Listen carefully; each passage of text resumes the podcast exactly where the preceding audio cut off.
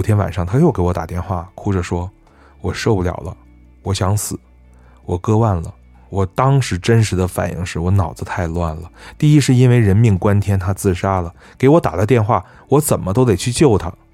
第二就是，哎，他真的很烦，这种破事儿你找我干嘛呀？我在电话里问了他家的位置，半夜打车过来了，到了他家，发现他确实割腕了，但是问题不大，他割的比较浅，出了一点血，很快就止住了。我下楼买了纱布和消炎药，给他处理好伤口，包扎好之后。气得骂他：“你真的有这个必要吗？”他沮丧的坐在床边说：“我真的找不到他了，我好难受。”我说：“对你难受，你死了，结果怎么样？死了就死了，人家依然升官发财，一家三口其乐融融，你只不过是太平间的一根冰棍而已。”他突然骂起来说。那个黄脸婆，她懂什么叫爱情？他俩早就没有感情，她还不放手，干嘛呀？我就知道他们的婚姻已经名存实亡，干嘛还要相互凑合？我说那没办法，人家还有孩子呢。他突然拉住我：“你明天能来陪我吗？我周末真的不想一个人在家，我害怕，我一个人在家真的会胡思乱想。求你过来陪我吧。”我说不行啊，我刚进证券公司，下周我得考证券从业资格，我得考过了才能正式入职啊。他说：“没关系啊，你可以在我这里看书。那个考试简单，我不打扰你，你就在这里安静的看书就行。”我看了看他手腕上的纱布，也很无奈，只能点头答应了。第二天，我背着证券从业考试的参考书来到了他的家，然后他坐在沙发一头看着 iPad，我在另一头看着证券发行与承销，两个人谁也没有说话。就这样安静的坐了一个下午，等到了中午，他说他请我吃饭，他家附近有个重庆火锅不错。看到这里，是不是很多知友特别盼望发生着什么？真不好意思，什么都没有发生。下午我们依然在客厅，他看着 iPad，我还在看证券发行与承销。等到天黑了，我把书合上，站起来说：“我要走了。”他说：“你能别走吗？再陪我一会儿。”我说天黑了，他说没事儿，你住在我这里都行，你别走嘛。忽然他对我撒了一个娇，我当时心里说实话咯噔了一下，不过马上冷静了下来，说不好意思，我认床，不习惯住别人家，尤其是女孩家，我还是走吧。你要晚上再割脉了，提前跟我说一声好吗？他沉默了，没有说话。我收拾东西，开门走人。第二天他又给我打电话说。我把他的手机号给你，你能不能帮我用你的手机号打电话给他？他已经不接我的电话了。我当时就觉得好麻烦，但觉得这是举手之劳，打就打吧。电话是通的，但是没有人接。他又让我帮他给老领导，他又让我帮他打老领导的座机，仍然是通的，还是没人接。后来的事儿就让我不胜其烦了。他不停的给我各种的手机号和座机号，让我帮他打电话，帮他找老领导。这些电话有的没人接，有的接了，但是都不是老领导。有一次他又给我一个号让我打，这次我是真的火了，说咱别没完没了了好吗？可这句话说出去，没想到他的火比我的火还大，他直接就发信息来骂我说。你以为你是谁呀？你以为你是高富帅吗？让你帮个忙是看得起你？你还真的以为女孩子都他妈爱搭理你是不是？我回复他说：“我是什么？用不着你告诉我。”他回复说：“那你管我是什么？让你也尝尝这个滋味。”我回复说：“我纳了闷儿了，我管你是什么了？我就烦了，让你别没完没了的麻烦我。我我说你什么了吗？”过了一会儿，他回复我说：“对不起。”我现在心里都是刺儿，我不该那么说你。我没搭理他，他一会儿又说：“晚上我请你吃饭吧，咱们去吃大董，你随便点菜。”晚上到了大董，他第一件事儿就是问服务员说：“能不能用一下饭店的座机？”服务员把他带到前台，他用座机又给老领导打了电话，依然没人接。我们找了一个两人桌，那天他果然点了很多很贵的菜，而且大董的菜本来。就特贵。他还开了一瓶红酒给我倒了一杯，然后跟我说：“今天真的对不起。”我说：“你这样找他是为了什么？重归于好？我觉得不是吧？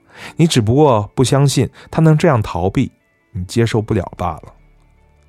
他说：“我们今天不说他了，就喝酒好了。”我说：“你说咱俩到底是什么样的缘分？我第一次见到你的时候，你跟前男友闹分手，天天对我鼻子不是鼻子，眼不是眼的。这回我第二次见到你，你依然还是陷在这些破事儿里面。我真的纳闷了，为啥便宜都让别人占了？”陪怨妇喝酒，这就是我的事儿呢。那天晚上，他真的一杯又一杯的喝了不少红酒。等我们结账下了楼，在停车场等代驾的时候，他已经大了。他开始笑着在我面前问我：“你说我漂亮不？”我说：“漂亮，当然漂亮。”他又傻笑说：“那那你当年干嘛拒绝我，不和我在一起？”我说你喝傻了吧？当年是你拒绝了我，好不好？他听完之后愣住了，然后说：“对，我很傻，我特别傻，我特别傻。”然后他就蹲到地上嚎啕大哭起来，一边哭一边说：“我怎么这么傻呀？”那天虽然有点晚了，但是路上还是有行人的，一直在看着我们俩。我赶紧把他扶起来说。别别别，太难看了，别哭了。可是他那一刻真的沉，扶不起来。过了一会儿，代驾来了，我们俩合力把他抬起来，扔到了后座上。然后我指挥着代驾开到了他们家的停车场。待我把车锁好，把他从车里抬出来的时候，他一下车就吐了个昏天暗地。我拿纸巾给他擦好了嘴，然后背着他到了他家门口，又从他的包里拿出钥匙。打开门，把他扔到了床上，结果他一躺床上，又吐了。等我把这一切都收拾好，我哥们儿史南来电话了。我接起来，听见史南说：“喂，哥们儿，今天晚上不是说好了吗？跟剑二去你家看欧冠。当时是皇马对马竞，你咋不在家呀？”我说：“你等会儿，我在一个女孩家呢，我马上回去。”他那边一愣，说：“哟，哥们儿，我不耽误你事儿吧？”要不今天晚上我和佳儿去酒吧看吧，你赶紧把事儿办了。我说去你大爷的，一句两句说不清楚，等一会儿回去告诉你。我看他也睡踏实了，就走了，打车赶回家。到了家楼下，看到史南和佳儿两个人正在我家楼后面的烧烤摊撸串呢。他俩看见我来了，说：“哟，这么快就完事儿了？”我气得说：“拉倒吧，这个女孩可碰不得。”我把事情的经过跟他们二人一说。健儿马上说：“哎呀，你哪那么多道德标准啊？要是我先办了再说，这是多好的机会啊！”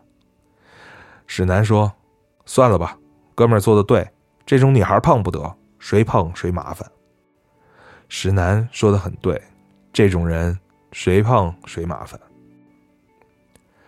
自从上次醉酒事件之后，他给我发了条信息，说：“我已经想通了，我三十五岁之前要把自己嫁出去。”以后我的业余生活就是相亲了。我说好啊，早该为自己考虑一下了，过点安稳的日子，别折腾了。讲真，我更高兴的是，这姑娘终于可以不腻歪我了，赶紧嫁出去得了。果然，从那天开始，他就要求他的亲戚朋友，还有现在和以前的政府单位的同事，给他介绍对象。然后就是你听到他各种抱怨和他相亲的男人有多奇葩。你甚至觉得男人堆里就那么几个坏人，全让他给赶上了。咱们客观的说，这个女孩条件真的不差。南方女孩虽然不是小家碧玉，但是身高身材都有，相貌自然也不用说。名校毕业，当过公务员，现在在央企工作又很稳定。其实她喜欢比她大很多的成熟男人，我觉得和她和她的父亲的关系紧张有关系。他不止一次的抱怨过，他爸爸是那种特别家长制、一言堂的父亲，说一不二。他父亲所有的语言都是命令，他不可以有一点点不同意见。过去的他是乖乖女，后来就越来越叛逆，和他父亲总是在争吵。我感觉他这样的恋父情节，可能就是一直在寻找自己心里最缺失的那块儿他希望有一个父亲那样的男人宠他，温柔的对他。显然，那些跟他相亲的男人是绝对入不了他的法眼的。虽然和他见面也比较少了，但是偶然见个面，你就听他说吧，满耳朵都充满了他对相亲男的不满。